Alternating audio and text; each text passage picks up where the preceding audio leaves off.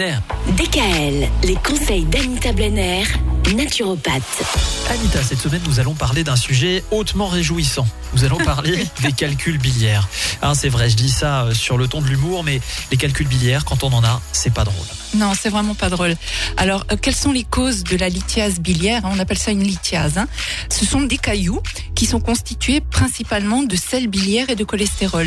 Mais il y a également dedans, on a trouvé du calcium et des sécrétions digestives. Alors, les calculs biliaires de cholestérol se forment justement quand la bile contient trop de cholestérol ou quand la bile ne contient pas suffisamment de sel biliaire. Également quand la vésicule biliaire ne se contracte pas régulièrement. Là, on parle alors de la vésicule qui est alors dite paresseuse.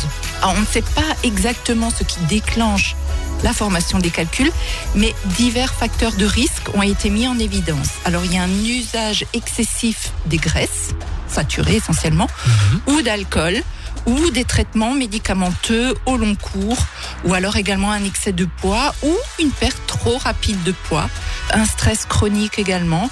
Alors les calculs biliaires se forment généralement dans la vésicule biliaire et non pas dans le foie, car la bile y est plus concentrée hein, dans la vésicule. Alors qui est le plus touché? Ben, c'est essentiellement euh, deux à trois fois plus de femmes que d'hommes. Ah oui Eh oui, malheureusement. Donc les calculs n'entraînent des complications que pour 20% d'entre eux.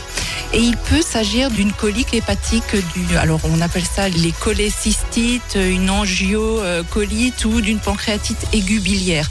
En fait, quand il y a les symptômes suivants qui se présentent, il faut consulter de toute urgence. Quand on a une fièvre, une couleur anormalement jaune de la peau, hein, là ça prouve vraiment qu'il y a un calcul qui a été bouché, euh, un canal euh, tout autour. D'accord. Euh, quand on a des douleurs très intenses et, et subites du côté droit de l'abdomen et qui persistent vraiment au-delà de 6 heures.